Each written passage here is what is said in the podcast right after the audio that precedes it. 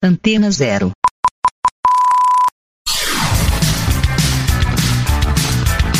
Começa agora na Antena Zero. Let's Go Skate Radio.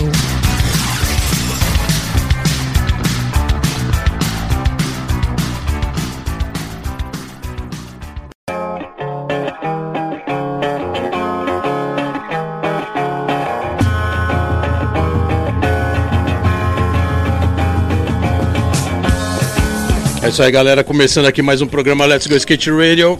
Let's Go Skate Radio aqui nas rádios e nas ondas sonoras da Rádio Antena Zero, a rádio mais skateboard do Brasil. E como vocês sabem, estamos aqui no quinto ano e praticamente indo para o sexto. E vou dizer mais: esse programa aqui é especial, programa 130, porque ele realmente vai comemorar o início do sexto ano do programa Let's Go Skate Radio. E para isso a gente vai fazer um programa mais que especial. Convidado aqui de honra que está aqui hoje. Já ouviu um monte de história aqui nos bastidores, já não está aguentando mais. Falou, vamos gravar, que senão eu vou sair andando, hein? E, mas antes disso, lógico meu parceiro Geninho Amaral tem uma mensagem para vocês, Geninho. Tudo nosso.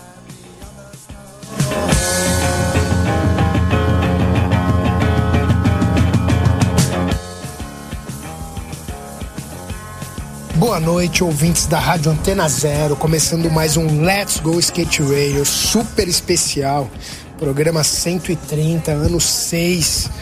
Vou poder estar com vocês aí, aquela correria de sempre. Os campeonatos estão bombando aí, semana que vem tem pré-olímpico, na outra STU e vamos que vamos. Mas quem vai comandar a nave aí é Fábio Bolota, Chiclé e vamos que vamos. Let's Go Skate Radio. É isso aí, Geninho. Obrigadão aí pela participação. E como ele colocou, hoje o programa aqui mais especial, super especial.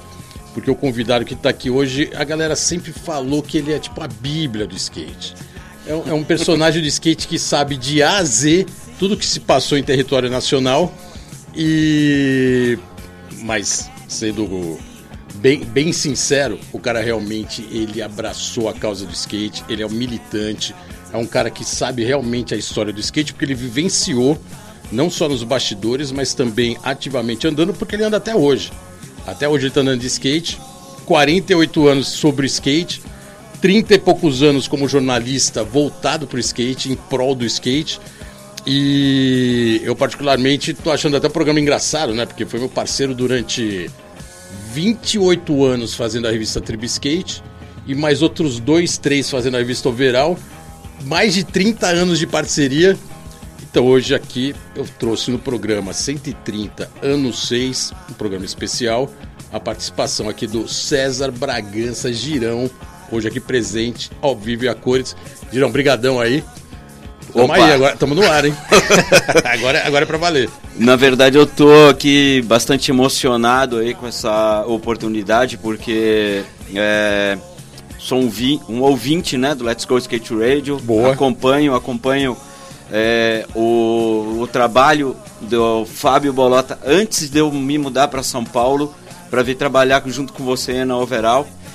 E assim, é, realmente assim, a gente se dedica naquilo que a gente encontrou dentro da nossa vida que bateu no coração, né? E o skate bateu de uma maneira muito é, grave para mim, né? Então, assim, eu levo desde os 13 anos de idade até hoje, 61, estamos aí andando de skate, estamos batalhando e estamos aí respondendo, né? Aquilo que o pessoal espera que a nossa geração mostre, né? Porque acho que está aí na ativa e mostrando que dá para ter prazer e dá para praticar e dá para criar é, ao longo da vida, né? Envelhecendo e andando de skate. Irado. Cara, você falou, né, como você colocou aí, 48 anos de skate. Começou com 13 anos em 1975 em Criciúma, porque você é, é nascido, né? Você é, É, o- é originário de, de Criciúma. E e assim, particularmente a gente aqui de São Paulo fica imaginando como que era a cena tão longe, né? Que São Paulo já naquela época já era, um, já era uma cidade ainda meio rústica, né? Vamos dizer assim. O skate mais ainda começando. Como que foi esse começo para você? Como que de repente em Criciúma, a não sei quantos quilômetros de São Paulo, o skate entrou na sua vida? Uh, a gente coloca aí uns 900 quilômetros de São 900 Paulo. 900 quilômetros de São Paulo, é mais do que daqui até o Rio de Janeiro. É, daqui a Florianópolis, onde eu estou morando hoje, tem 700, mais 200, 900 quilômetros. É, o skate chegou lá na cidade porque muitos é, muitos garotos da época para fazer faculdade tinham que ir para uma capital, ou para Floripa, ou para Curitiba e principalmente Porto Alegre. E, e aí o skate surgiu lá em Porto Alegre, por exemplo, com os irmãos Sefton, que o pai deles era surfista, que trouxe skate em 1969 para Porto Alegre. Agora a coisa vai ficar mais é, séria, em 1969. Aí, é, aí chegou o skate buscar, lá em Porto Alegre. Aí lá em Criciúma, é, o primeiro skatista da cidade é o Ramon Silvestre. Boa. E, e aí ele foi comprar um skate em 1974, com, junto com o pai dele, parece que era um Torlai. E aí logo em 75, todos os garotos da época estavam fazendo aquela reprodução que a gente via e que é, em todos os lugares, em qual, qualquer cidadezinha do interior do país ou do mundo, a gente reproduz essa cena em vários lugares no mundo, não só no Brasil. Mas era assim, era, pegava o patins, desmontava o patins e colocava, cortava uma madeira, aí chegava alguém com molde, aí ia lá, cortava a madeira, ou madeira maciça, mandava fazer o compensado, e aí botava ali o, os eixos do, de um patins, né? Um par de patins geravam dois skates. Sim. Então, assim, e era só para se equilibrar naquele bagulho lá. Foi a única algum... coisa que o Patinho ajudou a gente de alguma coisa de bom. Alguns metros a gente fazia isso. Um né? roller deixava a gente produzir dois skates, tá bom, né? E o, eu tinha um irmão mais velho, três anos mais velho, olhei, e aí ele já estava ali naquele quase prestes a mudar para Porto Alegre. E, a, e aquela geração dele, os amigos dele, estavam ali com os skates, é, montando os skates. Eu vi esse movimento e eu também fiz o meu primeiro ancestral. Eu montei um three-wheeler, um de três rodas, com um rolamento. Peguei um rolamento, peguei uma, uma estrutura de madeira, coloquei dois rola um, um na frente dois atrás e eu acho que eu me equilibrei naquilo uns. Nossa, era tipo um carrinho de rolemã miniatura. É, eu devo ter equilibrado Não é? isso. É, Com rolamento é, direto. Eu me equilibrei assim em pé desse bagulho Nossa. durante uns 15 metros, talvez.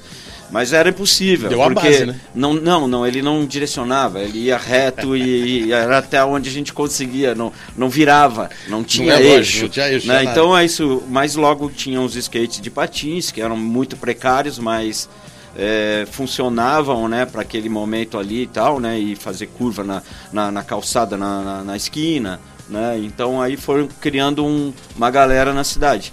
E essa galera, meninos e meninas, se reuniam para andar de skate. E aí depois o skate foi pro para os acessos da cidade que eram asfaltados e aí já começaram a aparecer melhores é, produtos, né? Veio o Hang Ten, tinha o Torlai, e aí o Hang Ten americano, o Torlai, o Big Banana. Então... Você pegou praticamente aquele começo do boom, o primeiro boom do skate, né? É isso aí. Onde é. de repente vários garotos né, e garotas ali da cidade começou já a se inteirar com o skate, virou uma novidade. É e aí. essa novidade se alastrou e virou uma galera grande, né? É, e... Dessa galera, já até meio jogando um pouco mais para frente, sobraram alguns aí no decorrer do, da década, assim, de 70? Não, então é que... Continuaram andando? Desses primórdios lá do skate de Criciúma, né? Então, de Criciúma eu fui correr campeonato em Florianópolis. Uhum. Entendeu? Eu participei de um campeonato em Floripa em 77. Eu já era velho, porque eu tinha 15 anos. Então eu já entrei na categoria sênior. porque o júnior era até 14, então sênior era de 15 para cima. E eu fiquei. Não, mas é, eu, eu corri até os. Eu, com 13 anos eu corria, era pet, eu tinha categoria petis na minha época. É, não, então depois cada... tinha júnior e tinha sênior, já era depois dos 18, eu acho. É, não, então cada já... época, cada lugar, cada cidade tinha os seus termos, é. mas a gente entrou no sênior, eu entrei no sênior. Sacanagem, né? 15 anos ser sênior é. é sacanagem, né? Não, era louco, é. eu já tinha corrido um campeonato em Criciúma, que eu acredito ter sido o primeiro evento da, do estado de Santa Catarina em 76. Uhum. Quem organizou eram surfistas, os irmãos Coan e mais o mais um cara lá que agora me falha o nome. Mas os irmãos Coan criaram um evento que eles viram o, o regulamento, o sistema dentro da revista Surfer da época de 76. Então não era não existia nem a, a, a tava quase surgindo a skateboarder que seria o renascimento do skateboarder, que foi a primeira revista de skate do mundo, Sim. que foi a The Quarterly Skateboarder, que foi criada em 64, 1964 lá nos Estados Unidos. Foram 15 de edições, mais ou menos, entre 64 e 65, quase 66, atingindo quase 66. Que remete àquela história do skate dos anos 60 já existir, né? Não, é. Hoje em dia muita gente questiona, não, mas começou em 70, até no mundo então, inteiro. é. A gente sabe, 70. é, e aí, é, na verdade, assim, voltando um pouco mais aqui para a evolução, a gente foi lá para Florianópolis, competi em Florianópolis, fiquei em segundo lugar, o, o campeonato na cena, a principal categoria do, do, do negócio, tinha uma bateria de meninas, então o skate feminino já existia, né? não, não teve competição de meninas, mas elas estavam juntas. Então, assim, e aí ali a coisa, a gente foi, né, foi aprimorando o equipamento, aí eu saí do, do skate lá, o, sei lá, Bandeirantes, o Tor... Ah, ganhei o Torlai lá no campeonato de, de, de Florianópolis, em 77. Puta premiação boa, né? Eu ganhei o Torlai, só época? que o meu skate já era melhor que o Torlai. Eu usava já um hang ten que meus pais me deram. Ah, legal, já tava eu, o gringão. É, eu usei hang ten, eu fazia aquele Gorilla Grip, né, que é o, a- o ancestral do Explica óleo. pra galera o que, que é o, guri- o Gorilla Grip, porque senão a galera vai falar, Gorilla É. o que, que era, né? Que, É, que era o é o ancestral Grip? do óleo, é isso mesmo. é, Muito é, ancestral do óleo, né? É muito ancestral do óleo. Ele segurava com os dedos o, o nose e o tail e pulava em skates enfileirados ou pulava qualquer coisa, né?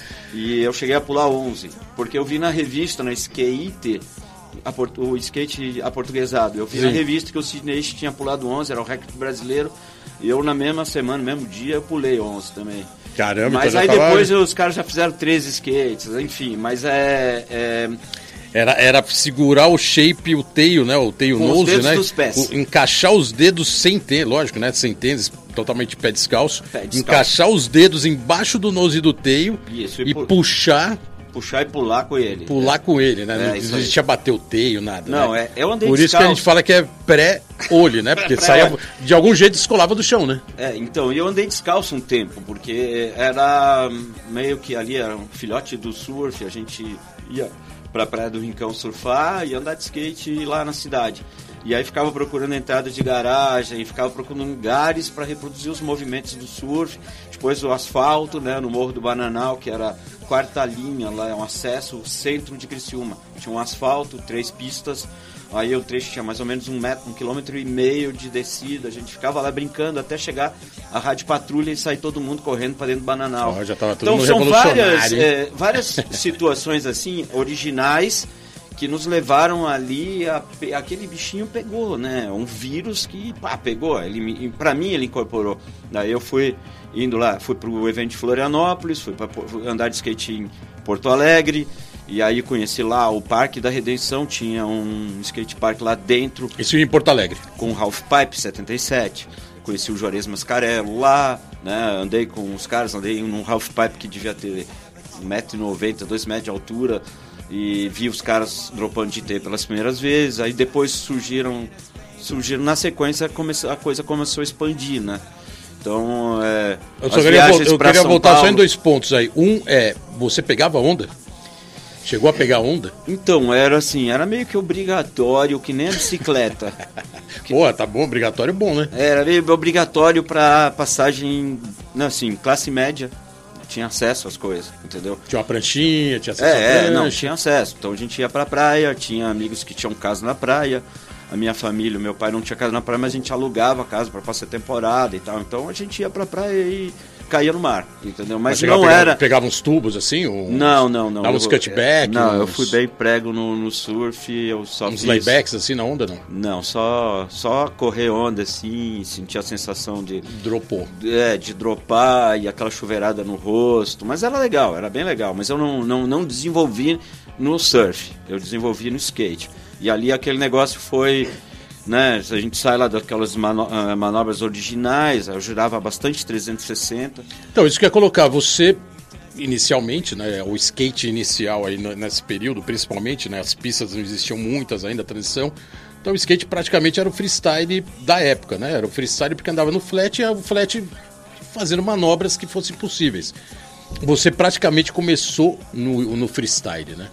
Eu e você, fazendo- pelo jeito, você competia campeonatos de freestyle que eram outros, outros tipos de manobra, né? Bio jump, 360, Isso nose wheel. É, estrelinha. E aí você viu também os caras de vertical. É, durante um bom tempo você andou de freestyle. O vertical, assim, ficou realmente uma, uma modalidade que se olhava e falava, puta, um dia eu vou praticar, porque o freestyle você já estava fazendo, né? Não, então, é, é que foi meio natural, né? A gente tinha um negócio nessa geração que se chamava quiver. A gente tinha um skate para andar fazer slalom, tinha um skate para andar no, fazer o estilo livre e tinha um skate de pista. Em alguns momentos, o mesmo skate servia para tudo. Sim. Mas depois a coisa começou a se diversificar, porque o negócio, a, a brincadeira começou a ficar séria. Aí eu fui morar em 79 e eu me mudei para Porto Alegre para fazer lá o terminar o segundo grau e fazer o vestibular.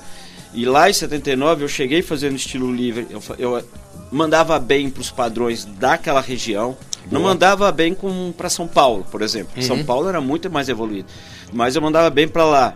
Daí eu comecei a, a- eu cheguei lá, eu já entrei numa equipe de skate lá, que era da Skate World. Boa. E dentro da Skate World tinha o Juarez Mascarello, tinha o Kiko, tinha uns caras que desenvolviam bem lá, né?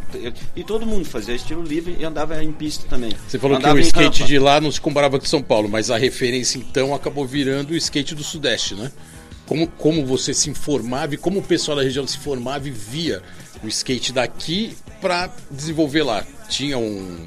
Já Era- existiam revistas, né? existia, Existia um... um 79 já tinham revistas, já tinham. Não, existia uma, um núcleo é, é, lá no Rio Grande do Sul, no Paraná, em Santa Catarina, que tinha uma vida independente do, no- do, cen- do centro, do Não, sim, é. do Cada, skate de cada São capital Paulo. tinha sua. Lá em Porto Alegre, desde o começo, tinha marcas próprias lá. Uhum. Marcas que não chegavam no- aqui em São Paulo, no Rio de Janeiro.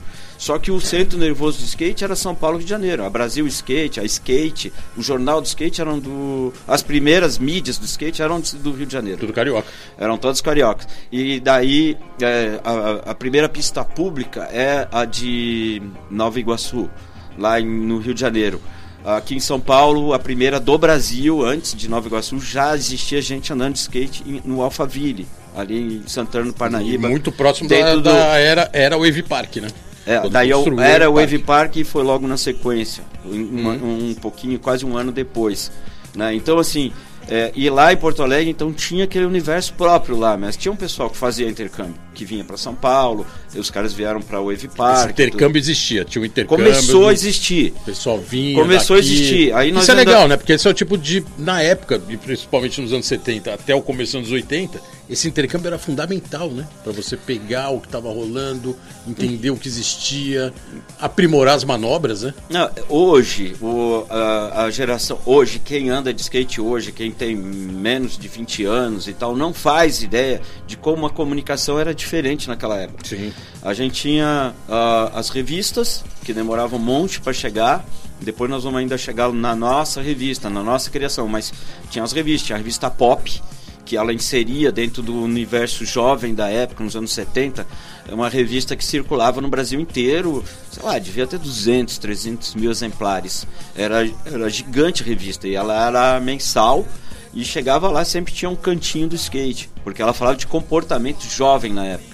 Alimentação- Virou referência, né? Naquela época É, você, é. você acabava se informando pela revista Pop, que não era uma Sim, revista de skate. É, você mas conhecia, tinha skate, né? Você conhecia o que, que tinha, tava rolando na música, né? Então, e era assim, era, era meio direcionado, era bem direcionado para aquela a, a ideologia, ideologia que estava se formando naquele momento lá, né, de comportamento diferente do que vinha os nossos pais vinham fazendo, entendeu? Então, assim, teve a revista Pop, depois teve a Skate, depois teve alguns chegaram alguns filmes que vinham para nós de fora também, que eram de cinema, né? Tinha o, o Spinning Wheels, entendeu? Ele é um filme de, sei lá, acho que 76 talvez. Tá. né? Que é o primeiro filme de skate que a gente te- eu tive acesso só depois, né? Mas é, o, nas ondas do surf. Então nós ainda não viramos para os anos 80, mas quando chega nos anos 80, a gente já tava com o skate bastante difundido no, no Brasil inteiro. Ah, o Parque da Maria é uma pista que já tinha sido construída quando? 78, Ela, 79? ela, foi, ela foi aberta, inaugurada em dezembro de 78. 78. Então É. já tinha. E a Parque da Maria era uma. E eu cheguei enorme, no Parque do Marinha do Brasil. Enorme pista, né? É. Pra época. E Eu cheguei lá para estudar, daí eu fui andar no Parque Maria, comecei a andar na- no rink de patinação. Fazer o freestyle, fazer footwork, eu fazia o footwork direitinho, os ropes, os rope 36, fazia um, uns 360, já lá dava 10, 15 voltas e tal. Então aquilo ali chamou a atenção. Era um cara cabeludo, né? E aí apareceu o Henrique Rosa da Silva.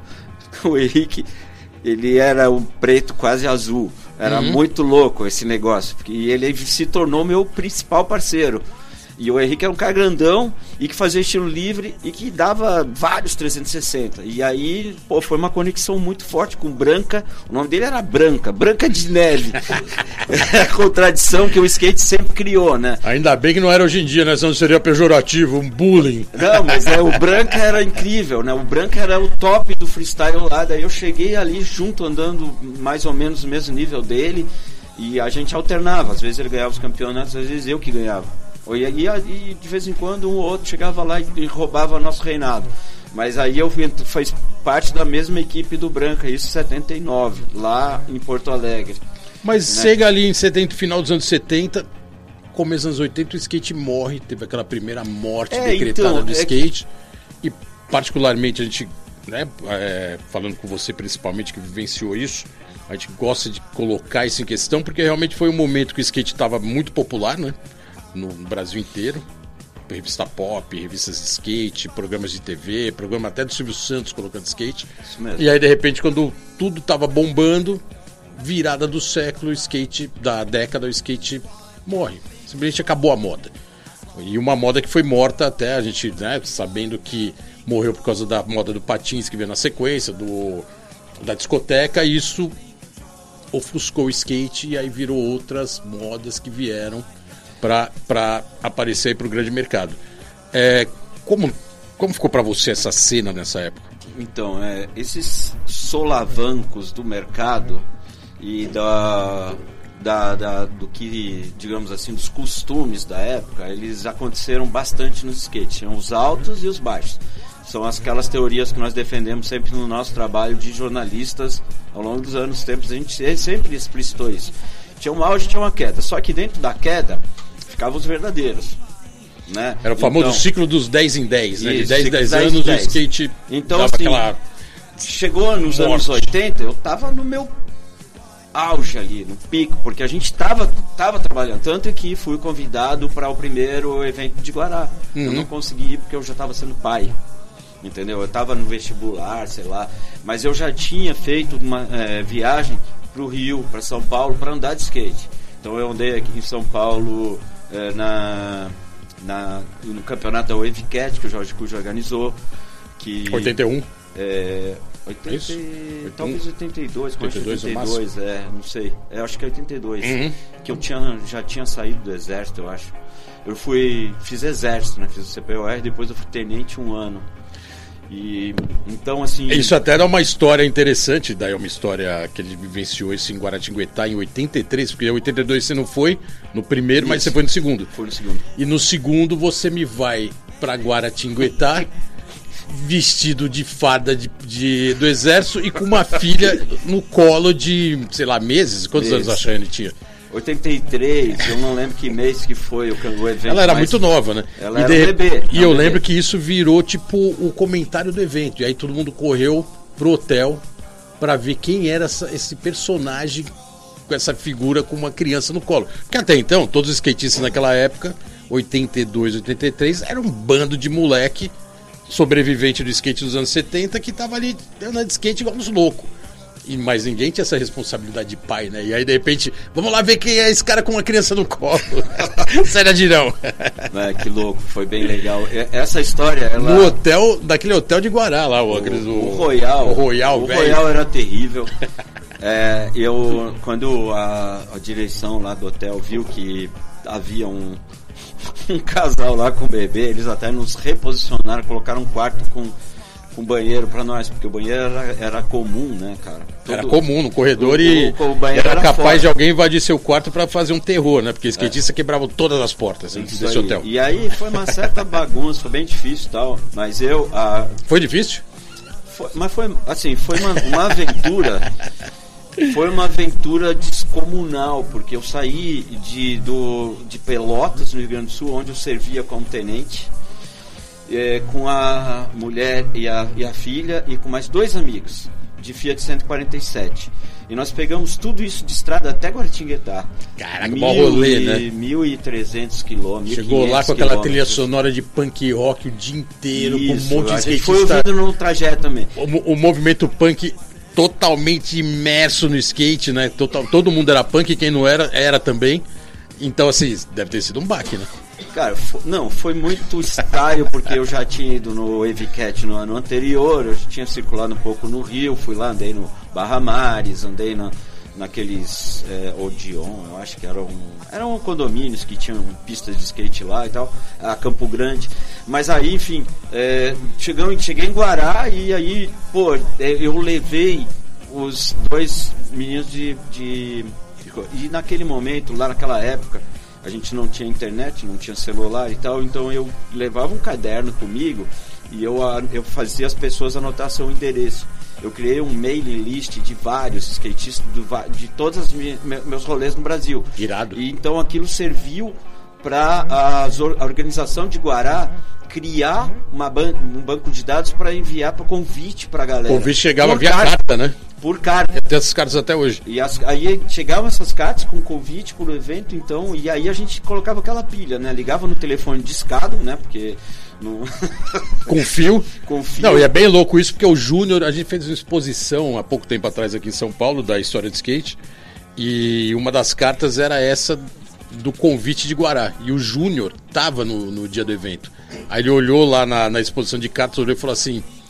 Eu que escrevi essa carta e mandei pra você, porque era, o remetente era pra mim, né? E a letra era dele. E ele reconheceu, ele falou: Eu que escrevi essa carta convite. Eu falei: Caraca, 83, 84 E aí, Décadas depois, o cara lembrando da carta pela, pela letra dele. Um negócio bizarro. né? Não, muito louco, porque o que acontece? A gente tinha, se informava, por exemplo, para eu chegar no campeonato que eu fui na Wave Cat, São Bernardo do Campo, é, bowl, né? E tinha um freestyle também. Bom freestyle. É, e eu para eu chegar lá, eu peguei o, o- as dicas do endereço de como chegar numa revista de skate. Eu acho que foi na Brasil Skate, escrito talvez pelo Cezinha Chaves. Boa. Cheguei lá, tava o Kuji, não sei o que, o Tanabe, o- assim, você, tal Itai, vários caras. Aí logo depois, é, 83, a gente já entrando na era de Guaratinguetá, é, a gente como se, eu, então assim, eu, eu me tornei um, um elo entre o- a região sul e o centro de skate nervoso aqui, que era São, era São Paulo, Rio de Janeiro. Boa. E daí, e tinha o pessoal de Minas que vinha também, tava lá uma cena toda se desenvolvendo naquela região. No Nordeste também, entendeu? Tem, a gente tem é, ancestrais do skate brasileiro lá no Nordeste, lá em Recife, em Salvador, em Natal, né, em Fortaleza. A gente tem também essa galera daquela região, assim. Cada um criando uma cena que no começo, na origem, era muito parecida com a nossa, e depois. E a gente é, chega então 84, 85, é, e logo no final de 85, eu acho que foi apresentada a primeira overall, não foi? Overall 80, 85, overall 0. É... 85, overall 0. De final dos anos 70 até 85 não tinha mídia nenhuma, né? Tinha só essa, como você colocou até a Visual Esportivo, que era um- uma revista de vários esportes, né? De esporte de ação. Que tinha sempre como você conseguiu o endereço de Guará, né? Tinha sempre no final um boletim de informação de alguns esportes, aí tinha o skate lá, esporte radical. E ali era onde realmente a gente conseguia se informar e divulgar os resultados dos eventos, né? Ou algum acontecimento, inauguração de pista. Era assim, muito precário nas informações. E, e a gente, novamente, né? Fica imaginando como você, mesmo estando em Floripa, que já era uma cidade, né? Uma cidade grande, se informar do que estava rolando, porque o epicentro, como você mesmo disse, era Rio de Janeiro e São Paulo, né? As mídias do Rio, totalmente carioca, então, com a linguagem deles, né, com a visão deles, a gente absorvendo isso Sim. e vocês absorvendo lá. É, Mas Florianópolis teve uma cena depois no decorrer, que foi uma cena grande, né?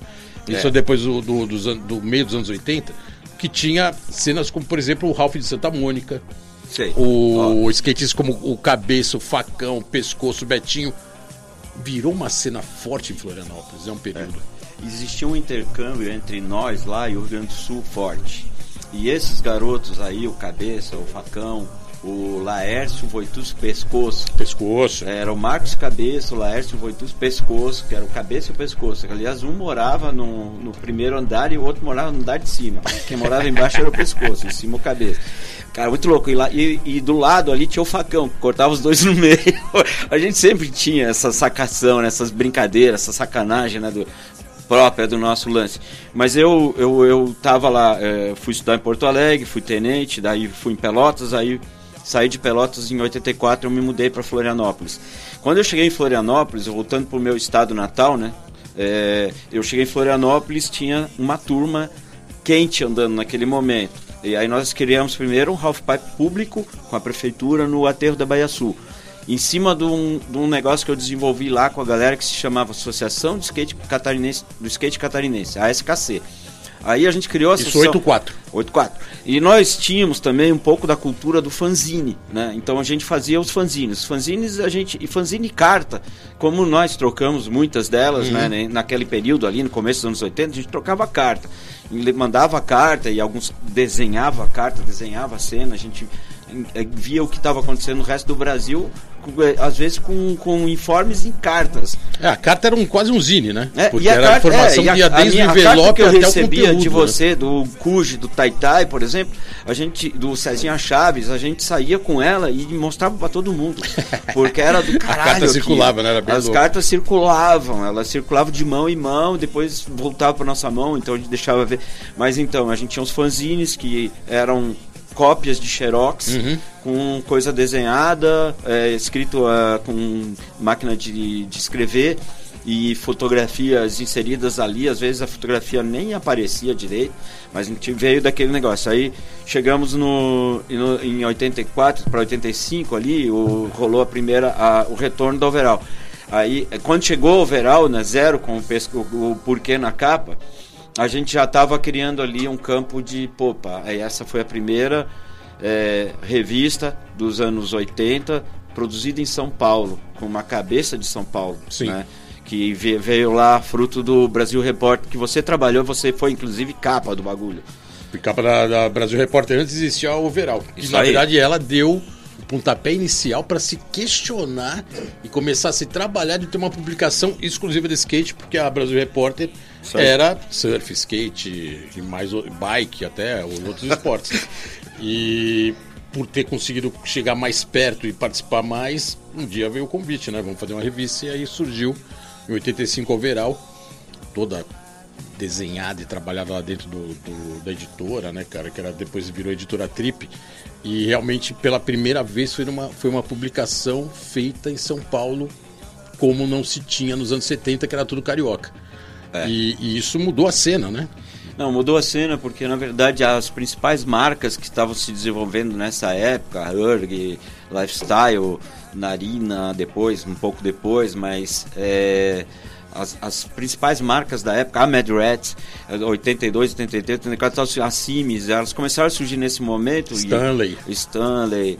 É, eram várias, algumas eram é, inspiradas, copiadas, pirateadas de nomes gringos, né, de marcas Sim. gringas. Mas enfim, daí é, teve esse esse momento ali que o veio para São Paulo porque o mercado principal estava aqui em São Paulo. Exatamente. Os anunciantes da visual esportivo eles eram o núcleo de comercial, que era o Paulo Lima e o Califa aqui em São Paulo, eles viram que eles estavam vendendo praticamente fazendo todo o orçamento, a receita de, de anúncio para as revistas do Rio de Janeiro, eh, vendendo para a marca de São Paulo. Por isso que aí eles começaram a pensar. É, não, e eles começaram a perceber também que as revistas que era visual esportivo, né, que eles eram a sucursal aqui em São Paulo, começou a ter uma demanda de ter anúncio de skate. Exatamente. E só que era uma revista carioca com pé no surf. E aí a Brasil Repórter foi uma revista que começou a ser deles, eles fizeram alguma negociação lá e pegaram. E aí era uma iniciativa para ter uma, um produto próprio, né? Do Paulo, do Califa. E nessa surgiu a ideia deles trabalharem mais o skate comercialmente, porque já era uma demanda, né? O skate já estava numa ascensão, Sim. o street na rua, o skate bombando, as marcas com mais força, mas não tinha uma publicação, né? Não tinha onde escoar esse. Sim, toda é, toda essa, essa, essa parte estava bombando, principalmente São Paulo. E aí surge o verão e a coisa depois decola, né? decola. Na verdade, é o seguinte, todo esse processo, né, que a gente falou dos altos e baixos e tal, lá do, nos anos 70, no, para virar dos 80, lá nos Estados Unidos, é, houve um, uma barbeiragem do mercado na época, que foi criar uma revista actional com vários esportes de ação do momento que estavam é, atingindo lá aquela juventude na época que eram o surf, o a bike, o windsurf. o windsurf e tal. No Brasil existia a Visual Esportivo e a Visual Surf. Nós tivemos também a Brasil Skate e a Brasil Surf, são duas revistas do final dos anos 70 dos 80, lá no, em, em, no Rio de Janeiro. Circulavam em São Paulo, teve capa de skatista de São Paulo também. É, skatistas do Wave Park apareciam, integravam lá e tal. É, e mais enfim aí teve esse momento é, eu misturei um pouco aqui a, as, as, as, bolas do, das, das datas mais para falar que é, a gente teve ali o, o, o fio da meada do, do, do, do skate ele foi ele teve esse momento que ele não, ele não morreu, mas ele ficou ali mais menor. Ele por, ficou bem underground, é, né? E aí quando a gente deu essa embalada nos anos 80, campeonato de Guaratinga, as revistas começaram a surgir depois do overall VE, né?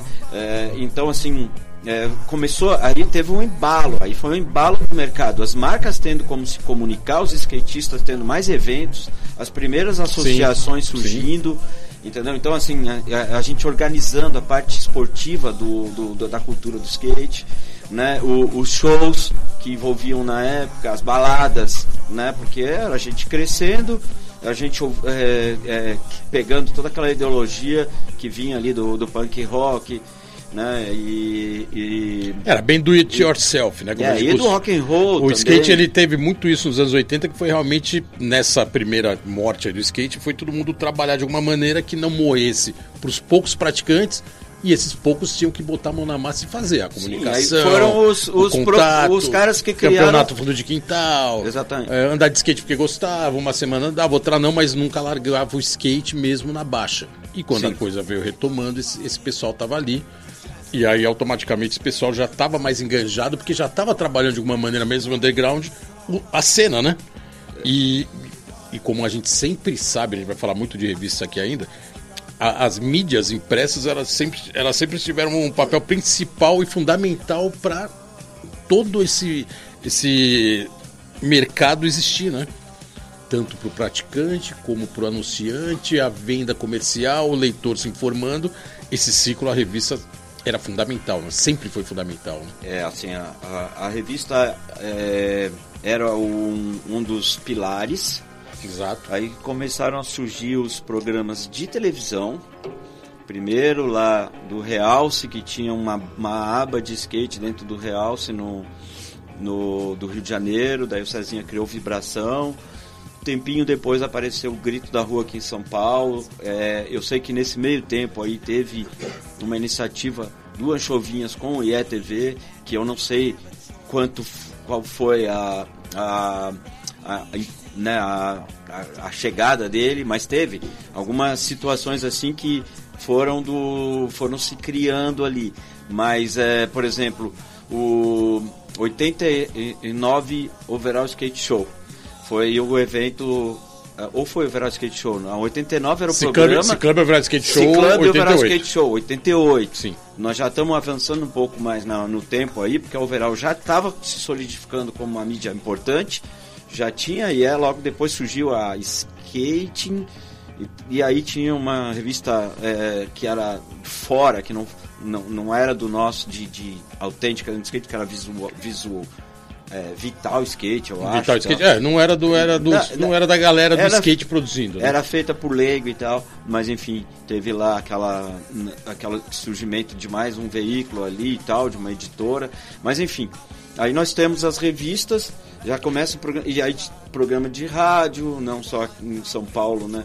Mas também em, em outros, outras praças. Tinha, mas eu queria aproveitar esse gancho que a... você falou dos eventos, né? Porque querendo ou não querendo, historicamente, as revistas começam a ter uma relevância novamente no mercado, de fazer o segmento bombar tal, já estava bombando. Só que o primeiro e um dos maiores eventos, primeiro não, né? um dos maiores eventos que teve no Brasil até então, foi um campeonato organizado pela Overall, que foi o Ciclub Overall Skate Show, trouxe Tony Hawk, trouxe Nancy Mountain. Ali ficou muito claro que a cena do skate estava, assim, muito solidificada né, naquele exato momento. Público lá enchendo o galpão lá do Projeto SP. Tony Hawk pela primeira vez no Brasil como popstar, Lance Malta vindo junto. E, e assim, toda a mídia voltada para isso, para acompanhar um evento que particularmente não tinha nenhum ou nada parecido até então, né? Com essa proporção, é o, com essa é, é magnitude, esse... com esse tamanho de, de, de, estrutura, né? Half Pipe montado dentro de um galpão, show com bandas inocentes, com a banda Inocente e mais TV, etc. Eu acho que o Inocentes, Paralamas do Sucesso, se eu não me engano. Hum, acho que foi só Inocentes, né? Acho que, Inocentes. Acho que é, só Inocentes tocou. Até porque o evento todo era, já era longo, né? A parte competitiva. Mas isso ali deu, deu também um, um pontapé de mega eventos, né? Até então o skate era feito com campeonatos mais, né? modestos no, no segmento do próprio skate, o skatista organizando, e aí de repente entra um Club Overall Skate Show, que era de um patrocinador da Alpargatas, né, que era a Club, e dentro de uma estrutura feita num evento gigante que até hoje todo mundo lembra, né? Não, Ali deu o start também de eventos maiores. Eu acho que é, o veio teve a era dos eventos de Guaratinguetá. Uhum. 82, 83, 84, 85, pulou 86, 87. Foram cinco versões, cinco edições de Guaratinguetá. Teve um ano só que não teve, foi 86. Lá em Guaratinguetá, nós acendemos assim nomes, que nem o Porquê, Léo Caquinho, o, enfim, vários nomes, né? Você, o Tron, né? O Tron em 87 ele virou um herói, né? Ele veio aqui no, no Let's Go. Enfim, e aí teve logo nesse esse primeiro esse evento que foi marcante antes de virar a década de passar a década de 80, que foi o o Overall Skate Show. Ele foi feito pela revista Overall. Eu fui convidado para atuar como juiz. Eu vim de, é, na época de Florianópolis para cá e tive o convite que foi feito pelo Petrônio Vilela para trabalhar, para conversar com o Paulo Lima, que era o dono do Overall, para eu vir trabalhar com vocês. Então foi no ano que eu decidi, é, é, que eu aceitei a missão. A se aventurar na cidade e, de e... São Paulo, Selva de Pedra. Ó, a gente vai fazer uma pausa rapidinho. Primeiro bloco já passou, cara. A gente tá ainda que lá em, 80, a gente tá em 88, hein? Só. é, não tem jeito. Aqui começa a contar a história, passa voando. A gente vai para um intervalo rapidinho, a gente já volta. Let's go skate Let's radio, go, skate Let's radio, go, skate Let's radio, go, skate Let's radio, skate radio. É isso aí, galera. Estamos de volta aqui no programa Let's Go Skate Radio. Let's Go Skate Radio número 130, iniciando os trabalhos do ano 6, algumas mudanças durante o decorrer. E hoje um programa mais, mais que especial, com um convidado mais que especial para esse programa especial, especialmente de Florianópolis, César Bragança Girão, a Bíblia do skate, board nacional. É, vocês ouviram bastante histórias aí do, do começo do skate dele, mas antes disso, vamos agora para dar continuidade, vamos chamar um parça, né? Tem os parças aí que também são parceiros do Girão há muitos anos. Vamos chamar o primeiro aí, vamos ver o que, que ele tem para participar aqui do programa. Opa, boa tarde, Cabeça, Floripa, agradecido aí pelo convite de poder estar aí fazendo uma pergunta para o meu amigo César Girão, no programa Let's Go Skateboarding. Quero fazer uma pergunta para ele e logo após eu quero fazer um agradecimento também, né? Girão, como tu te sente, meu? Depois de tantos anos aí envolvido com o skate, sempre envolvido com o skate, vendo essa cena aí que está acontecendo mundialmente, né? O skate agora virando um esporte olímpico, muita gente envolvida, muita verba disponível, grandes marcas, grandes empresas. Assim, como que tu te sente assim depois de tanto que tu fez pelo skate, velho? Como que tu te sente assim vendo isso, assim, inclusive aqui, né, no, em São Paulo, que é um lugar, né, que tu escolheu para viver, em Criciúma, que foi onde tu iniciou a tua, tua jornada, né, e Floripa, que tu que mudou para cá nos anos 80 aí, ficou com a gente aqui foi um grande influenciador. Então, assim, eu queria te perguntar como que tu te sente nos dias de hoje aí? Tem né, gratidão por isso tudo? É, como que é que tu enxerga toda essa cena, esse cenário do skate? E juntamente eu queria te agradecer, queria te agradecer assim, né, por tudo que tu tem feito, que tu fez aí por nós, né? Eu sou um influenciado por ti aí, né? Lá no início dos anos 80, correr campeonato, né? Que eu não gostava de competição muito e foi um cara que me ajudou e me levou, né? Então, assim, queria te agradecer imensamente, dizer que eu te amo, meu irmão. Tu é um cara que é um exemplo, né? E eu aprendi que o exemplo não é a melhor maneira, né? É a única. Então, um grande abraço, um beijo no teu coração. Eu te amo, meu irmão. Bom programa para todos aí, uma ótima entrevista. Valeu. Let's go skate Let's radio, go, skate Let's radio, go, skate radio, skate radio, skate radio. É isso aí, Marcos Cabeça, diretamente de Florianópolis. A gente chama ele de português. Valeu, português, obrigadão pela participação. Girão, tá dando o seu nome. Então, cara, cabeça é seguinte, também te amo, meu mano. É, essa, esse amor ele vem de muito tempo. Né? Eu lembro da, do seu jeito de sorrindo em cima do skate lá no campeonato da Escola de Aprendiz da Marinha em Florianópolis em 79, quando a gente se esbarrou a primeira vez. É, você raspando a cara no chão e com um sorrisão. Isso é foda, mano. Mas é o seguinte, tio, é, eu me sinto. Eu, eu sabia que a gente atingiria esse estágio do skate atual. E eu tenho certeza que eu, você, o Bolota e a nossa geração tem muita contribuição para o estágio que nós atingimos, assim, de aceitação da sociedade, de volume de negócios e tudo mais. Eu vejo que às vezes a, a balança não é bem equilibrada para muitos, né? Então, assim, eu tô hoje num momento bem legal, assim, que eu tô atuante na cena, tem alguns bons trabalhos para fazer que me, voltar, me fizeram voltar agora uh, ao universo do skate, à cultura do skate. Mas, assim, a gente passa por, por muito tempo, é, eventualmente, assim, é, sem aquela ligação direta, né?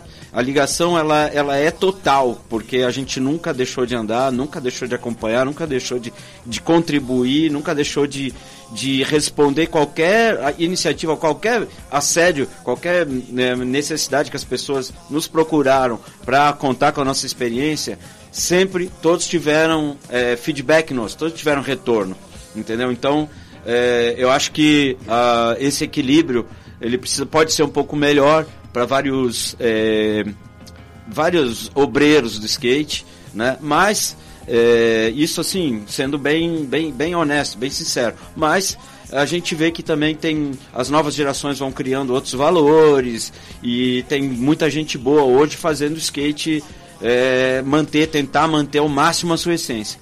E eu, eu tô nesse time, eu quero manter mais a, a essência do skate, mas como a gente tem um papel institucional aí de é, acompanhar essa evolução e tentar mostrar para o mercado que eles precisam dessa. precisam do nosso sangue. Não podem descartar o nosso sangue. É mais ou menos por aí. Mas valeu, cabeça. Obrigado pelo, pelo, pelo, por participar. Tamo junto. Valeu, português. Obrigadão pela participação. É... Girão, realmente hoje tem uma cena assim borbulhando de várias maneiras, né? Principalmente agora nessa área olímpica. É...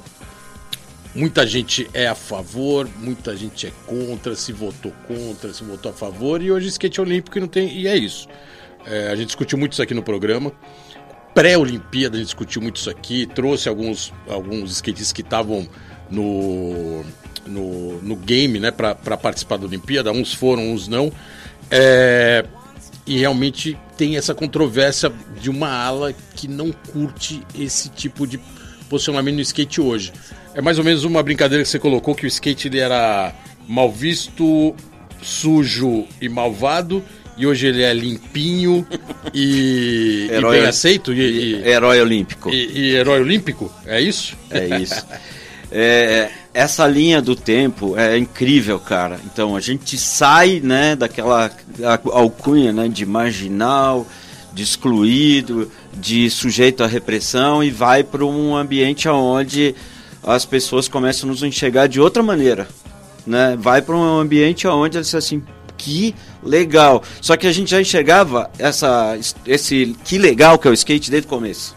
A Sim. gente sabia, entendeu? E a gente sempre andou e sempre participou. É que sempre... o skate sempre foi legal, independente de ser olímpico ou é, não. Exatamente. Ou de ser é, glamour ou não, ou é, de ser pop popular de pop ou não. Pop ou não. Então é isso. Eu acho que nessa, nessa história é, tem, tem, tem momentos aí que a gente tem que é, mostrar que teve muita resistência, muita resiliência né, da nossa categoria, da nossa classe. Vamos segurar isso aí, porque isso aqui é muito legal e as pessoas vão perceber. Hoje todo mundo percebe. Entendeu? Então é, não tem mais o que, o que discutir nessa questão. E aí o skate é, olímpico é o seguinte, cara, é, eu vejo, eu ouvi já vários que passaram aqui pelo Let's Go também comentando isso, né? Eu gostaria de ter que fosse mais na essência, mas é aquilo, cara, é qualquer movimento cultural, momento artístico, e tem os altos e baixos, tem um momento em que uh, uh, o, o samba era proscrito, e depois o samba virou a coisa mais popular do planeta. Né? Então, assim, todo mundo foi contaminado pelo samba. O skate é a mesma coisa, entendeu? A gente é contaminado. Então, assim, as coisas passam, esse, essa rejeição, e aí é o seguinte: quem quer continuar sendo underground, sendo maloqueiro, continua sendo maloqueiro. O skate é legal pra caralho. Não precisa ficar triste porque tem gente fazendo grana com skate. Não precisa ficar passado porque, pô, cara, o skate está agora com marcas de joias e, e, grandes grifes investindo no skate, as, as mais o alto luxo investindo no skate. Isso aí atinge um determinado filtro de pessoas que são lá é, afortunadas e ganham tal, né? Então assim, mas nós, o skate, ele vai continuar sendo underground, ele vai ser, as sessões vão continuar sendo no quintal de casa, na rua da esquina, no, no pico a, a, ser explorado, o skate sempre vai ser um explorador, sempre vai viajar, sempre vai querer encontrar o melhor lugar para andar, e isso aí nunca vai perder esse, essa origem, essa raiz. Boa, o... voltando até um pouco bem antes, né, dessa parte olímpica agora, dessa, dessa fase olímpica, é que é inevitável a gente falar do início da revista Tribe Skate, né? Que foi uma revista criada em 91 e o, o motivo dela existir é porque as revistas dos anos 80, de novo, ou os anos 80, passou pelo ciclo de 10 em 10, né? Teve os anos 70 que morreu no final dos, da década, começou os anos 80 sem, sem glamour nenhum, terminou os anos 80 bombando e terminou os anos, no... terminou os anos 80 isso com uma no nova morte súbita. E aí a gente justificou e colocou como ah, o problema da, do, do plano Collor, que quebrou o mercado, e aí faliu muito, muita empresa. E isso criou novamente um mercado devastado e um skate que mais ninguém fazia questão de participar. E até indo mais longe, muita gente que ficou durante uns, uns cinco anos na, na onda do skate bombando, lá de 85 até 90, começou a cuspir no prato, né? Tá vendo? Skate é assim mesmo, a gente já sabia, é tudo antiprofissional, é um monte de moleque e tal. E aí o skate morreu e aí poucos continuaram. As revistas acabaram e aí em 91 surge a Tribe Skate de novo, uma publicação no mercado que não existia mais informativo. É, gostaria que você falasse um pouco desse momento, né? então, muito longo, né? São é, só 28 na, anos na de verdade, publicação. Você estava lá no começo conosco pelo seguinte, então, nós fomos os, os remanescentes das revistas até então, né? A Overall teve um último respiro que você pilotou até o comercial e tal. Você fez um pôster lá em 1990. Pôster do Tony Hawk, que me deixou até estafado. Né? Isso aí. Quase, aí quase morri de isso. trabalhar. A gente tinha feito aquela edição também que tem um personagem do começo ao fim, que era uma fotonovela, edição 19 da Overall, que você é o personagem principal lá. e aí entra depois, você faz esse piloto aí, e aí o que acontece? É, acabou o Overall.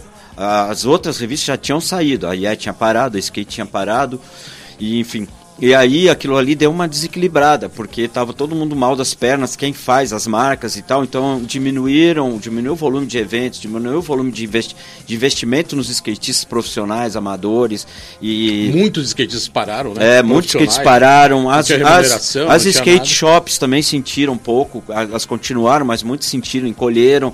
Então isso foi toda uma reação em cadeia, né? Baixou, né? E quando chegou o plano Collor foi um tiro de misericórdia, se botou tudo para baixo, porque quando com o confisco da, do, do, valor de todo mundo e tal, então poucos, poucas empresas conseguiram se manter, não tinha revista.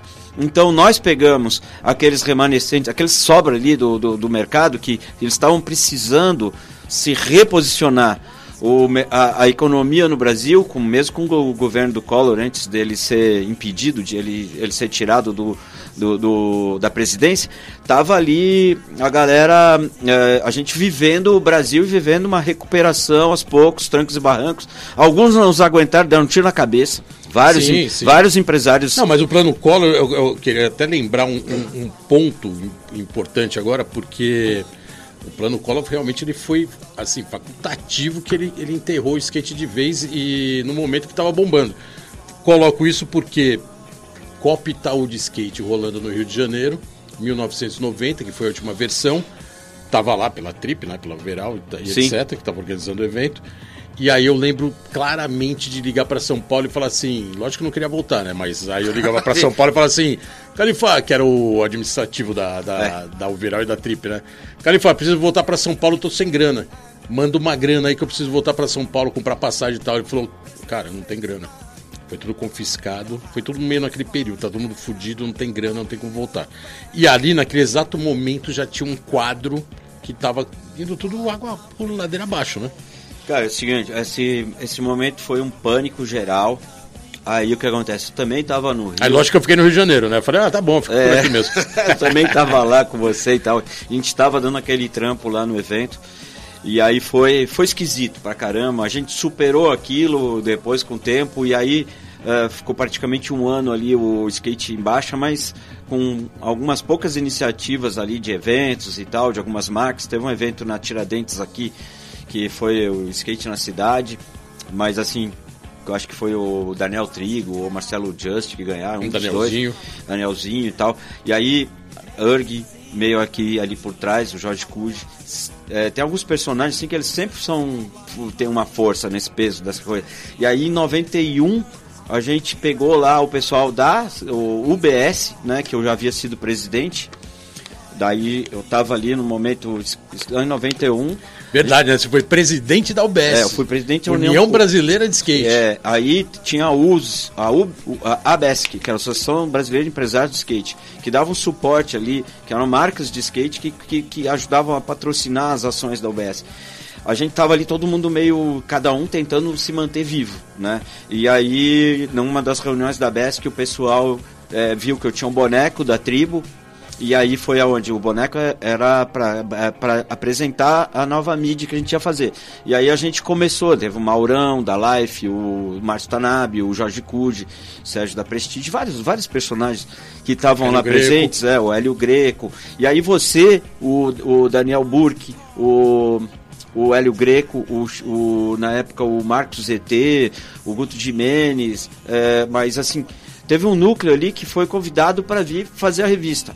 E aí depois, esse núcleo que foi convidado, você acabou ficando junto comigo até o, a história se desenrolou durante 28 anos. Sim, Mas naquele começo foi isso. Eu peguei um seguro-desemprego, fundo de garantia e. Que era e o a... mesmo que eu tinha, né? Que era da revista da editora Trip. Da editora Trip e tal. E aí aquilo dentro da minha casa, lá, no apartamento que eu alugava, surgiu a Tribo Skate lá naquele núcleo lá.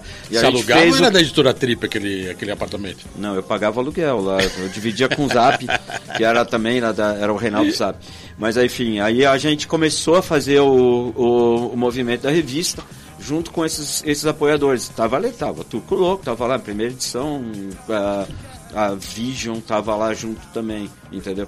É difícil, Lifestyle. é, a Life, a Alva, enfim, eram vários, né, cara? Estavam ali na primeira edição, 28 páginas só a capa colorida. Eram 24 de miolo e o caderno de capa mais 4 colorido.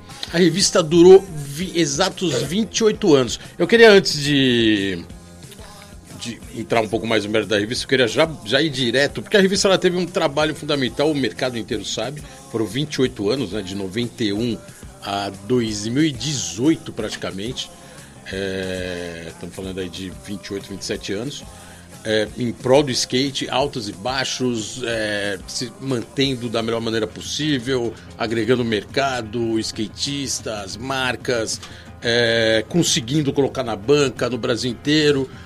Virou de, de, trimestral, virou bimestral, que depois virou mensal. Quer dizer, tudo foi um, foram várias conquistas, né?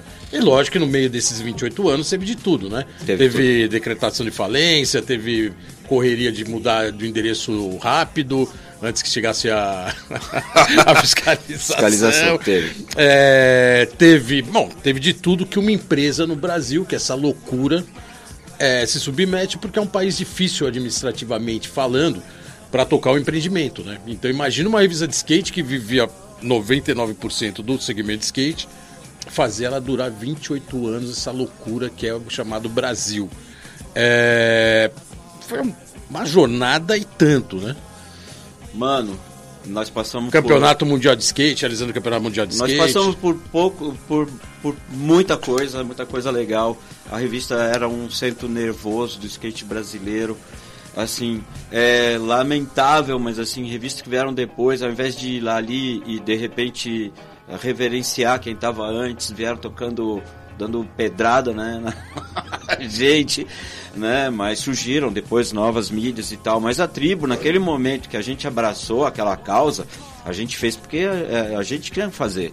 Alguém tinha que fazermos nós. E nós fizemos, cara. Nós puxamos. E aí nós passamos por vários altos e baixos, mas a gente teve muita conquista legal. O Mundial de Skate, Tribo Skate World Cup Contest é, foi primeiro mundial no Brasil, né? primeiro né? mundial era uma etapa experimental para World Cup Skateboard, a WSCS, entender que o skate valia a pena no Brasil. O Bob foi uma ponte nossa, Bob Rehnquist, foi uma ponte nossa com a World Skate. O Tanabe era o cara que fazia a, a, a parte de promoção, promover o negócio, e a tribo era o, a costa quente ali para esquentar aquela turma ali, né? Então, e a gente fez. E foi um baita evento, cara se eu não me engano, eu não tenho certeza, mas é um número que veio na minha cabeça, eram 28 competidores estrangeiros, cara. Não, teve muitos gringos Era, aqui, foi, a, foi totalmente inédito. E ainda teve a famosa história do Charlie Brown que não tocou no, no evento. Cara, tá, teve. Gerou um problema sério para nós lá, porque teve uma menina que comprou ingresso e daí ela entrou na justiça contra a tribo porque não teve Charlie Brown. Tivemos que ir na Polícia Civil para responder sobre isso. E aí, Polícia Federal, eu acho. O nome Tribo Skate cai a partir desse momento, o nome Tribskate não ia ser mais o nome do Mundial no Brasil, como ia ter no ano seguinte, e acabou entrando a Creio, né? Isso. Pra, pra, é. Tem, pra batizar, tem... pra colocar o nome, né? O name rights do evento.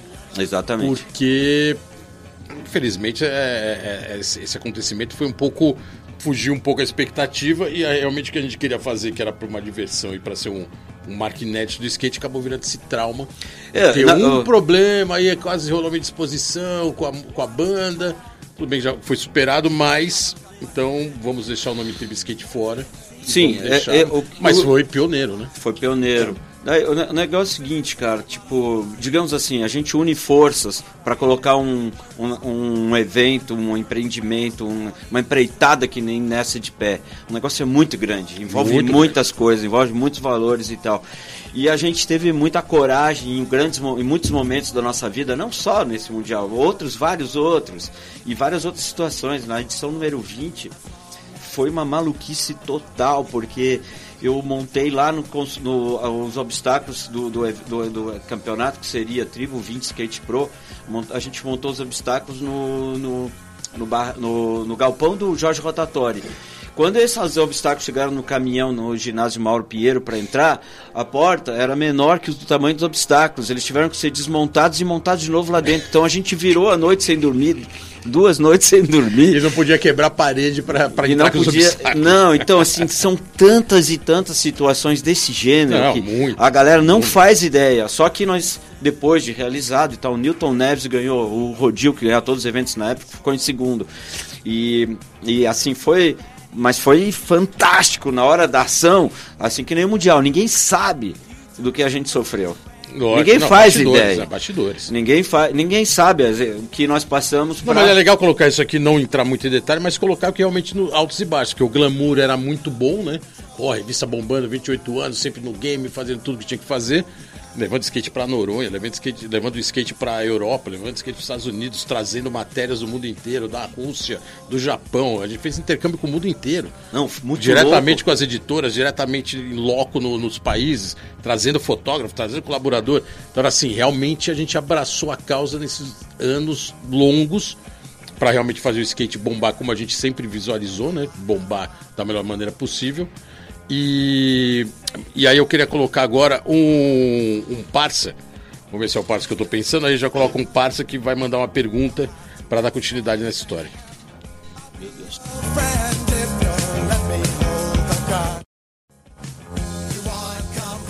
Fala galera do Let's Go Skate Radio, meus amigos Fábio Bolota e Geninho, grande abraço. Quer dizer que hoje a entrevista com meu mano velho César Girão.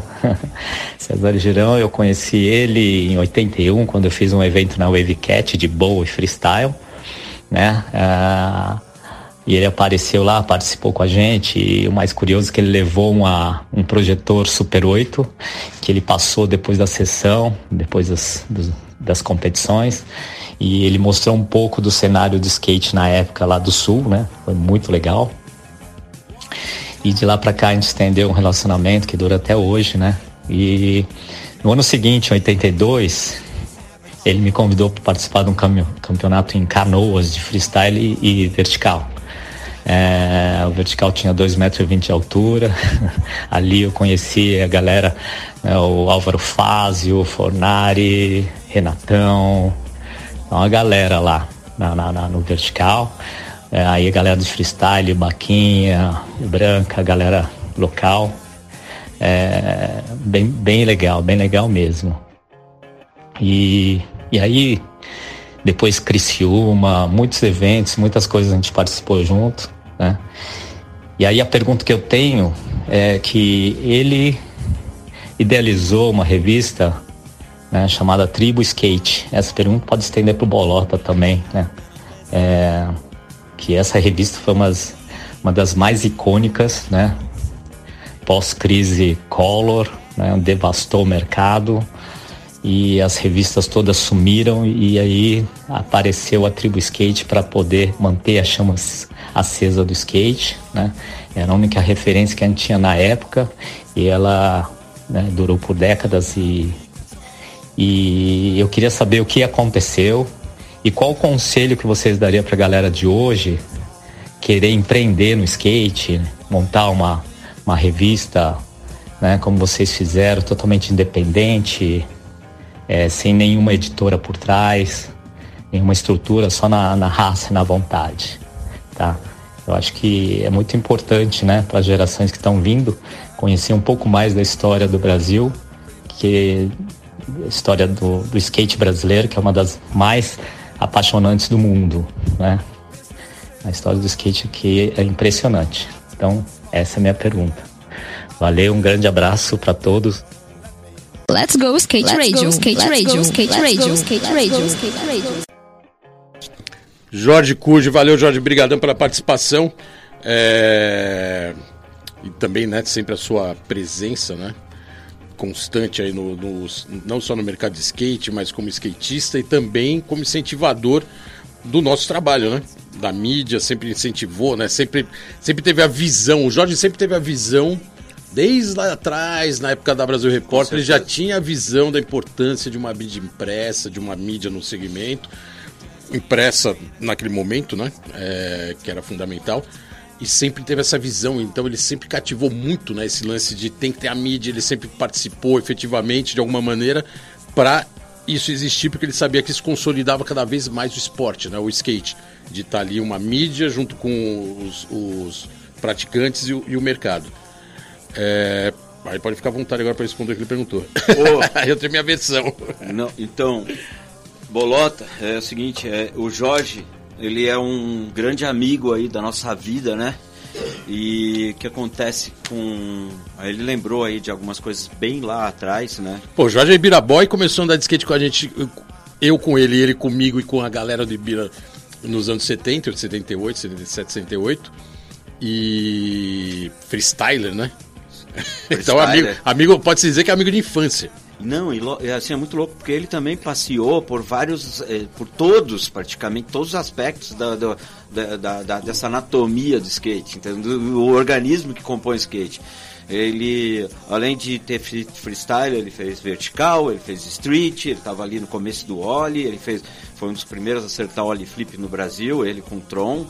É, aí ele tem uma história, depois criou a URG, a gente estava lá naquele evento que ele foi, ele era do é, soldado no exército. Ele foi lá para em 82 correr esse evento Ele- de ele também- ele também- lembrou bem. E é muito louco porque, por exemplo, o campeonato de estilo livre, naquele, naquele evento, era 82, a, a Chayane era bebê, foi conosco, a gente foi no ônibus levando ela, carrinho de bebê, mamadeira, é, papinha, muito louco.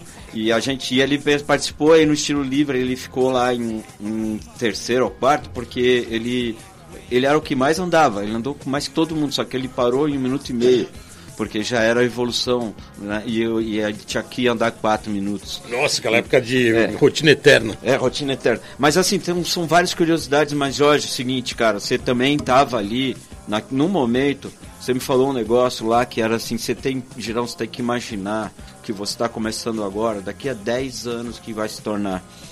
Daí eu fiz uma projeção mental da coisa. Então eu estou falando isso porque Jorge sempre foi um estrategista dentro do- da, da nossa cultura do skate. Ele sempre enxergou coisas que precisavam ser feitas. E ele estava sempre apoiando iniciativas. E ele nos apoiou também na tribo. Então quando eu estava ali com aquela necessidade, ou eu voltaria para Florianópolis para voltar a atuar como repórter lá, que é minha profissão, jornalista, ou eu co- começaria ali. Então começaria pequeno, mas projetando. E aquela ideia que ele me passou foi fundamental para eu ter coragem de, de empreender. E aí eu contei com, com, com você, Bolota, contei com o Jorge, contei com vários outros que me ajudaram a formatar ah, o trabalho depois. E aí a gente venceu com a revista. Foram 28 anos, ela seguiu depois ali uma empresa que comprou da gente, seguiu lá fazendo mais um ano online. Ela fechou em 2019 definitivamente. Mas a história, o nosso legado de, do que nós fizemos está aí, entendeu? Merece um documentário. É muito forte a, a- o, tudo que a gente construiu e o que nós carregamos conosco está aí, está na rua, está aí, tá em experiências de muitas pessoas que cresceram com as, as mensagens que a gente passou através de todas as pessoas que, que foram envolvidas no nosso trabalho. Nós demos oportunidade para muita gente trabalhar, para muita gente se expressar, assim, sob todos os sentidos, cara. Todas as modalidades, todos os gêneros, entendeu? A gente antecipou várias tendências. que- Primeira capa com o skate feminino. Primeira capa skate feminino, a gente, a Mirelle Cassoni estava lá, número 2, 3, estava lá, era uma menina que. Então a gente estava dei, sempre participando, né? é, nunca teve assim. Não, a gente mostrou skate fora de, de terreno, dirtboard. A gente fez. Pá, cara, assim, vários. É, Não, editorialmente é assim, infinitas, né? não, As- é, as- o para skate, pautas, que hoje é um negócio que vários heróis aí, pô, o Og de Souza, quando ele surgiu, né, tava ali na tribo. Então, assim, são muitos momentos, Jorge, é até difícil é, te colocar um, de uma maneira um pouco mais objetiva e clara para responder sobre toda essa im- importância que foi ah, esse trabalho coletivo, né? Era pilotado por nós, mas era coletivo. E aí eu ah, só tenho que te agradecer, Jorge, porque por muitos anos você participou do nosso conselho editorial, sempre nos, nos apoiando e tal, com, com a, a- anunciando uma maior parte das vezes com as suas marcas ali também. Então, e a gente também colocando o, o- né, respondendo à altura, sempre devolvendo de, de um nível legal. Eu acho que é legal uma coisa que muita gente sabe, que acompanhou muito de perto, mas muitos não, é que a revista ela tinha uma, uma importância não só no segmento de skate, né, como em todas as mídias no mundo, sempre elas foram tão importantes que elas sempre canalizaram de alguma maneira o segmento que ela tratava, né, no nosso caso, o segmento de skate. E a tribo durante anos, ou quase durante todo esse período, ela foi é, praticamente um para-raio do mercado. O que, que era esse para-raio? Ninguém entrava no mercado de skate, isso eu falo mais dos forasteiros, né? Porque a gente sempre teve esse problema, né? Dos paraquedistas, dos forasteiros. Praticamente ninguém entrava por outra porta que não fosse pelas mídias. Então, assim, a gente fazia essa peneira, né? Esse filtro Sim. de entender se a marca tinha condição de entrar realmente, né? Digna no mercado, para ver se realmente eles estavam com boas intenções. Porque se a marca viesse com uma, mal intenção, com uma intenção para entrar no mercado só para explorar, porque o skate estava num momento bom, a gente duas coisas. Ou a gente realmente abraçava a causa para melhorar o conceito da marca, ou não trabalhava com eles. Se viesse com uma intenção, a gente particularmente já deixava bem claro que eles não iam ter um trabalho não só no mercado, como com a gente, não ia ter um trabalho que a gente gostaria de assinar embaixo. Então a gente já alertava essa marca para entrar no mercado, no mínimo, com o conceito que o skate exigia. E isso é uma coisa que particularmente a gente até coloca entre aspas, né? Era quase obrigação nossa, porque não tinha outro jeito de entrar no segmento que não fosse dessa maneira. Se uma marca surgisse do nada, uma marca fabricante de plástico fazendo roda, ele não ia chegar a entrar diretamente no skate shop, botar lá e sair vendendo. Não tinha. Isso nunca teve, né? Nunca teve esse tipo de, de, de inserção no mercado. E a gente sempre trabalhou dessa maneira para realmente deixar o mercado o melhor amparado possível, né? Cabia a gente fazer esse, esse trabalho. Primeiro que gente fidelizava a marca e segundo que gente fidelizava o mercado, né? a marca, o mercado, os segmentos, skatistas, apoiava a marca no sentido de falar, ó, você tem que patrocinar, você tem que anunciar, você tem que patrocinar evento, você tem que patrocinar campeonato, todo aquele leque, né, aquele pack de é, investimento que tinha que ser feito no skate. Isso a gente fez durante 28 anos, né? Cara, foram 28 anos de muita guerreiragem, é muito filtro de questão de questões éticas, questões de posicionamento. A gente teve muitas situações aonde a gente tinha que é, educar o cliente. Não só o. Assim, a gente tinha que educar o cliente, a gente tinha que educar o, o cara que queria é, participar do nosso mercado. Então, eu lembro de várias situações de chegar em anúncios dentro da. da, da, da para eu colocar no espelho e eu falar assim: cara, estão usando a imagem de tal skatista é, sem pagar, sem combinar com o cara, não vai entrar esse anúncio, volta, manda outra arte. A gente, por várias vezes, a gente teve situações assim. E não foram poucas. E algumas vezes que, é, por algum tipo de, de, de, de, de assim, falta de, de, assim, não, a, a gente, desconhecimento e tal, também sofremos as consequências também. Sim, né? Lógico. Algumas vezes, né, de de colocar e depois saber, pô, mas essa imagem foi era de um isso aqui é, copiado, é um, é um produto copiado do da de uma marca top lá fora e tá ali o cara vendendo como se ele tivesse criado. Então foram várias situações uh, nesse, mas a gente sempre tentava filtrar e direcionar da melhor maneira possível como é a nossa visão da nossa obra inteira, do começo até aqui. Né? A gente errou, erramos, mas a gente estava ali Não, colocando o nosso né? coração, nossa, nosso cérebro para tentar acertar o máximo possível. Hoje o skate ele não tem uma mídia é, específica, assim como eram as revistas. Né? Ela não era o, aquele, vamos dizer, quase unanimidade, né? Você ia ali, você ia na banca, leigos ou não, ia na banca e consumia e entendia o que estava acontecendo. Hoje você tem milhões de canais né, de informação no meio digital. Como que você está vendo essa cena hoje? É, então, assim, é muito louco porque na evolução da, da, da mídia... Isso da... que a gente começou, o site foi o segundo site do Brasil, né? O segundo site do 96. Brasil, nosso foi em 96, o primeiro foi o Brasil Skate do Cezinha Chaves. O negócio é o seguinte, a gente lançou lá o site, a, parte assim, os portais que, que aconteceram, as bolhas de que ter várias bolhas, né? Que a gente ganhou muito dinheiro fazendo, criando portais, não sei o quê. E, e, e aí depois a coisa mudava, mudava o, o, jogo, né? O jogo foi mudando ao longo do tempo, mas uh, nós não, nem chegamos a falar do, do, dos vídeos de skate. Sim. Entendeu? Então, uh, o Civil Society, depois outros, Chiclete, Knowledge, Broadcast, vários outros que aconteceram por aí e tal. Uh, assim, é, alguns tinham frequência também entendeu? Foram bem importantes. Mas dentro do nossa, é, do, desse desenvolvimento das mídias de skate, é, é, assim, hoje está um pouco mais complicado porque cada pessoa é um criador de conteúdo. Dentro do seu universo, do seu Instagram, do seu TikTok, do seu Facebook, do seu o que for, entendeu? As pessoas acham que produzem conteúdo. A gente estudava para criar, a gente preparava, a gente perguntava, a gente checava os fatos para publicar as coisas. Hoje, qualquer coisa, não, de, hoje eu digo assim, sei lá, de 15 anos para cá talvez. Né? É, a coisa ficou bem difícil. A gente hoje tem poucas referências dentro do universo da comunicação do skate. Né? Tem muitos canais de YouTube, a maior parte está mais preocupado no entretenimento do que na informação, no que o jornalismo. Então o jornalismo ele está em segundo plano, né? Então assim, mas existem alguns interessantes canais Boa. de YouTube, né? É, existem alguns sites interessantes. A 100% continua tendo ainda uma revista impressa dirigida, entendeu? Tem um canal, tem alguns outros é, é, ambientes na internet que estão conversando com a galera.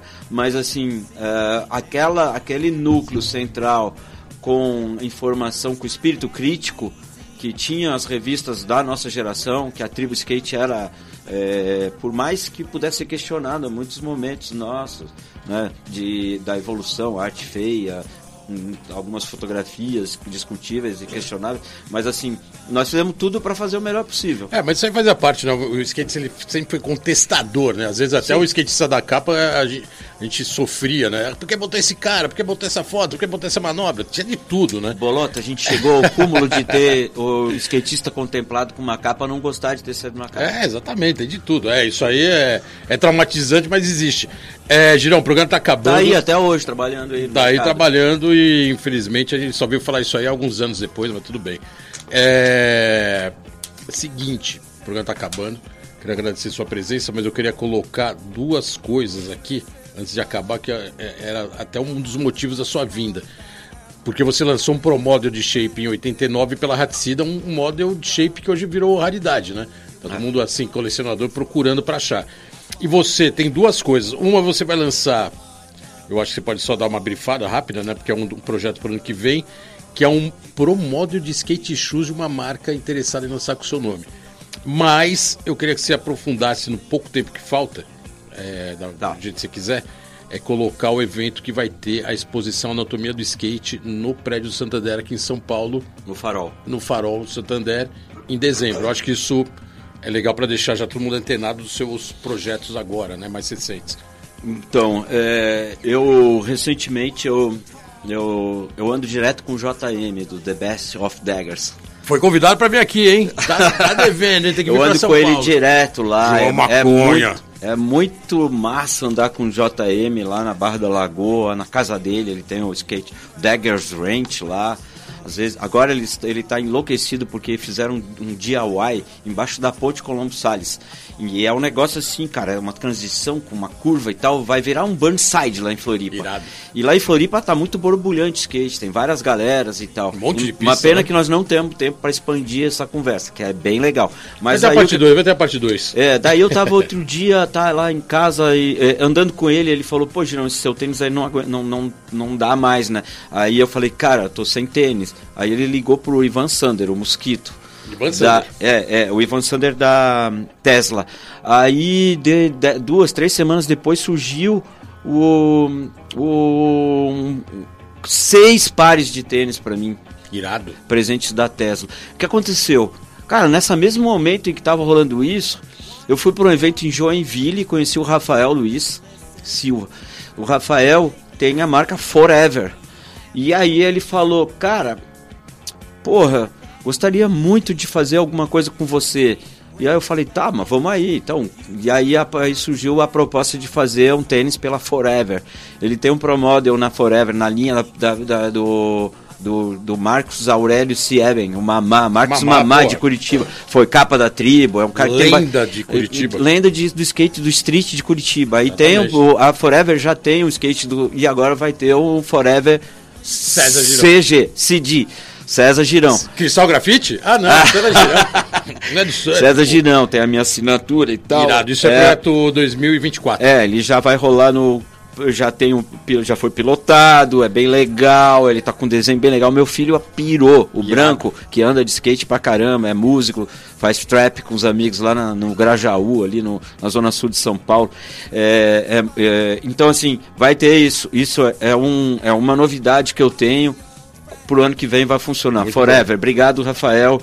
Quero que mais fortalecer essa parceria. é, botar muito empenho nisso aí pra e gente... o Farol Santander? Vamos, vai acabar o programa, ele vai divulgar, hein, cara? Não, então, aí a anatomia do skate. A anatomia do skate é essa exposição que, que vai eh, contemplar o skate. Né? A gente quer tá, tá querendo colocar o skate, o organismo do skate. Então nós queremos mostrar que o skate é muita coisa ao mesmo tempo. É para do, é, 15 de dezembro. Inaugura a exposição. Isso, é. E aí tem um. dezembro. Tem um conselho da minha curadoria participando, mas eu sou curador da exposição. Boa. E a gente vai ter é, fotografia, vídeo, skates de, de épocas, vai ter, vai contemplar as skate shops, vai contemplar as fábricas, as marcas, as instituições, que são as entidades, as associações que fazem o skate, tudo que, que faz esse organismo andar. O Irado. skate é como organismo, né? Então é isso. Então do skate marginal ao skate olímpico, a gente pretende mostrar tudo isso aí. Né? Pô, parabéns, irado que vai ser um evento no prédio do no Farol Santander que tem a pista do 21. Isso aí, é. Tá o, lá até hoje. Tem o Rajas administrando a pista do 21. E aí esse vai ficar no 20 no 20 andar. 20 andar. É, então quem for no, no Farol inteiro. Santander vai lá na exposição e pode descer, dar um rolê ali Pô, irado. do Rajas no 21. Todo mundo convidado tá lá no e ali do lado do Anhangabaú, né? Vai lá, faz a sessão no Anhangabaú e depois Não, já o vai. O lugar é lindo. Já participa da, da exposição e ainda vai ver o São Paulo lá do do pico, ah, é né? maravilhoso o lugar, é do demais. Skyline. Girão, obrigadão pela participação, o programa tá acabando. A, na a nave aqui tá me chamando, que tá o tempo estourando, como sempre. mas o, antes o Geninho vai dar uma despedida, mas já vou me despedindo aqui agora. Girão, obrigadão pela participação. Pô, valeu, Boloto. É, aquela parceria de sempre, né? Skate na veia eterno. Agradecer todo mundo aqui presente hoje. O Oz aqui assistindo o programa aqui de camarote. Chiclé tocando aqui a barca. E é isso, semana que vem estamos de volta. E obrigado, pessoal, pela audiência. Programa 130, ano 6, começando aí mais um ano. E é isso, Genil, tá dando seu nome. Valeu. Convidado mais que especial, grande César Girão. Obrigado, Girão. Então é isso, galera. Esse foi mais um Let's Go Skate Radio. Skate puríssimo. Semana que vem então, estamos de volta. Abração para todos e muito skate na veia.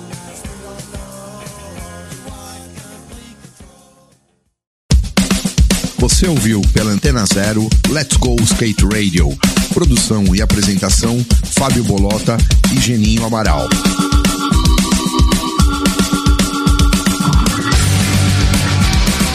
Let's Go Skate Radio, Skate Radio, Skate Radio.